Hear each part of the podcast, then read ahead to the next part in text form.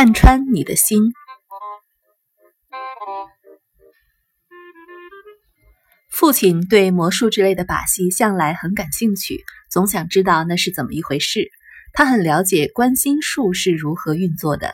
他小时候住在长岛中央一个叫做帕楚格的小镇。有一次，镇上贴满了海报，说下星期三一位观心术士即将来访。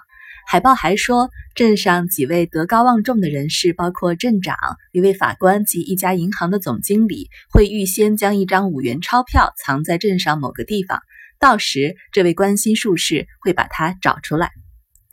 当关心术士来到小镇之后，大家都跑去观看他怎么进行。钞票是银行总经理和法官藏的，关心术士一手牵一个，便往大街的另一头走。走到一个十字路口时，他转弯，然后走进另一条街，走到了藏着钞票的房子。接着，他牵着这两个人的手，一起走到这栋房子的二楼，走到了正确的房间内，再走到一个柜子面前，放开他们的手，打开其中一个抽屉，五元钞票就藏在那里。整个过程真是戏剧化。那年头要受到好的教育很不容易，因此关心术士就被请来当我父亲的家庭老师。我父亲呢，只不过上了一节课，便问关心术士钞票是怎么找到的。术士说：“你只要轻轻地牵着他们的手，一边走路时一边略微的摇动。当你走到十字路口时，你可以往前、往左或往右。这时你手稍微往左右晃动。如果这方向错误，你会感受到某种阻力，因为他们并不预期你会朝那个方向走。”如果你走对了方向，由于他们下意识认为你可能成功，因此会较容易让路，一点阻力都没有。所以你必须不断的晃来晃去，检验出哪条道路最轻松。父亲告诉我这个故事时提到，这大概需要很多练习，他自己从来没有试过这个方法。后来，当我在普林斯顿当研究生时，我想拿一个叫做伍德霍德的家伙来做个试验。有一天，我宣布我是一名观心术士，能够看透他在想些什么。我告诉他，他可以在实验室内选定某样物件，然后走出来。实验室内有很多排的桌子，上面放满了各种仪器、电路板、工具以及其他有用没用的东西。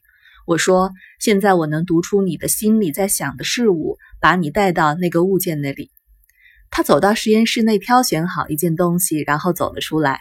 我牵着他的手，轻轻地晃动。我们走到一排桌子，再走到一张试验桌前，正正的走到了他挑的物件那里。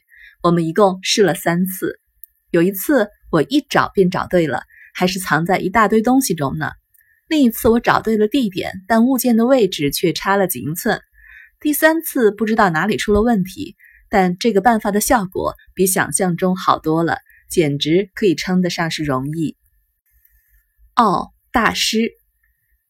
从那以后，大约在我二十六岁时，有一次，我和父亲一起到大西洋城去，在那里有各种露天的游乐表演。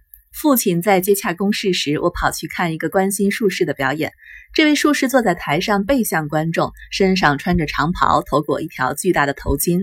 他的助手是一个小个子，不停地在观众中穿来插去，口中念念有词地喊：“哦，大师，我这本记事本是什么颜色的？蓝色。”大师说。那么，神明先生，这位女士的名字是什么？玛丽。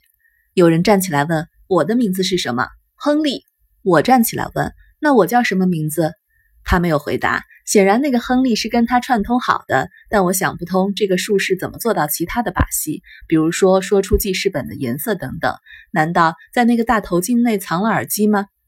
见到父亲时，我把这件事告诉他。他说：“他们呢有一套暗号，但我不清楚实际情形是怎么样。让我们回去看看是怎么回事。”我们回到关心术士那里，父亲跟我说：“来，给你五毛钱，你到后面那个算命的摊位算算命。半小时后我们再碰头。”我知道他要干什么，他要去跟大法师编个故事。如果我不在旁边不停地说“哦哦”，事情会顺利得多。因此，他把我支开。